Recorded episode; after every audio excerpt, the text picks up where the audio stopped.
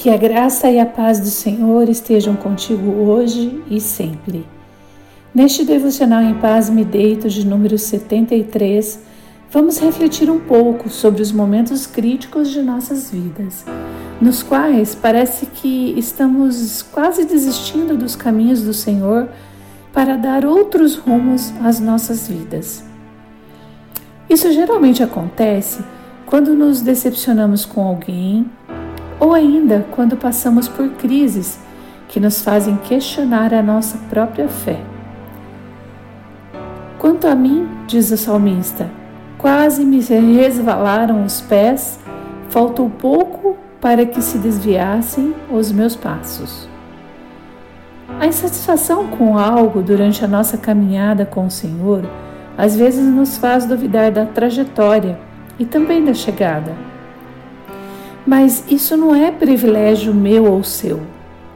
É inerente aos seres humanos questionarem suas crenças e repensarem seus objetivos. Deus nos criou para sermos autônomos e não autômatos. O futuro daqueles que permanecem longe de Deus é triste, frio, solitário. Que o Senhor estenda suas mãos e nos segure firme quando as incertezas surgirem.